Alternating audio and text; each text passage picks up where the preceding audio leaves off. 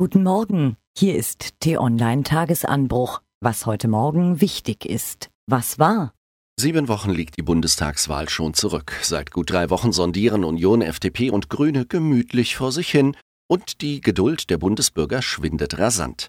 Nur noch 45 Prozent finden laut ARD-Umfrage eine Jamaika-Koalition gut oder sehr gut.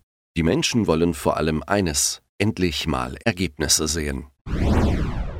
Ein schweres Erdbeben hat am späten Sonntagabend die Grenzregion zwischen dem Iran und Nordirak erschüttert. Nach jüngsten Angaben kamen über 140 Menschen ums Leben, an die 1000 wurden verletzt. Die Erdstöße der Stärke 7,3 trafen eine dünn besiedelte Bergregion. Dennoch werden weitere Opfer unter den Trümmern vermutet. Der Traum vom Fliegen ist so alt wie die Menschheit, und immer wieder gab es Teufelskerle, die ihn sich erfüllten. Bei seinem jüngsten Abenteuer hat der russische Extremsportler Valery Rosow seine persönliche Grenze überschritten. Während eines Sprungs vom 6812 Meter hohen Himalaya-Gipfel verunglückte er am Wochenende tödlich. Um Georg Fahrenschon gab es schon seit Wochen Gerüchte. Jetzt ist daraus ein harter Verdacht geworden. Der Präsident des Deutschen Sparkassen- und Giroverbandes soll nicht nur Steuern hinterzogen haben, sondern auch einen Strafbefehl gegen sich monatelang verheimlicht haben. Die Vorwürfe gegen ihn wiegen so schwer, dass er diese Woche entweder schlüssig seine Unschuld belegen oder zurücktreten muss. Was steht an? In Frankfurt am Main wird am Vormittag für Carolina Kohn ein Stolperstein verlegt. Dabei handelt es sich um die kleinen quadratischen Messingtafeln im Gehwegpflaster, die an verfolgte und ermordete Juden erinnern. Heute vor zwei Jahren erlebte Paris eine seiner dunkelsten Stunden. Drei islamistische Terrorkommandos töteten im Konzerthaus Bataclan, in Cafés und vor dem Fußballstadion 130 Menschen.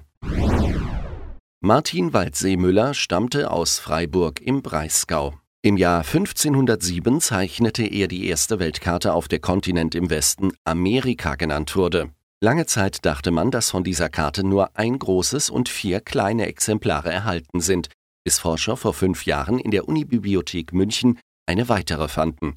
Diese wird heute Nachmittag in London versteigert. Mit Sicherheit werden Hunderttausende Euro dafür zusammenkommen. Der Deutsche Fußballbund hat derzeit so viele Talente wie wohl nie zuvor. Umso überraschender ist es, was U21-Nationaltrainer Stefan Kunz, T-Online-Redakteur Luis Reis prophezeit hat. Das Interview dazu lesen Sie heute Mittag auf t-online.de. Was lesen? In einigen Regionen Österreichs vermischt sich das Misstrauen gegenüber Ortsfremden mit Ressentiments aus den düstersten Zeiten des 20. Jahrhunderts. Das sagt die Autorin Sabine Scholl über ihre Heimat. Sie erzählt vom Bedürfnis nach Zusammenhalt und Kontrolle. Der Pressing-Index ist hoch, die Raumkontrolle und der Pass-Effektivitätsparameter stimmen. Alles klar? So klingt es, wenn man mit Hilfe von Big Data und neuronalen Netzen Fußballspiele analysiert.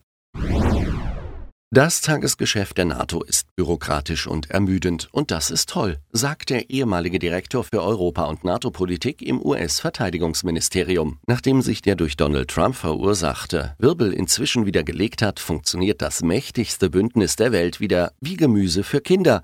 Nicht das, was man will, aber das, was man braucht. Was amüsiert uns? Es ist Montag, da freut man sich doch, wenn man jemanden gut gelaunt bei der Arbeit sehen kann. Entspannt, ausgeglichen, vor sich hin pfeifend.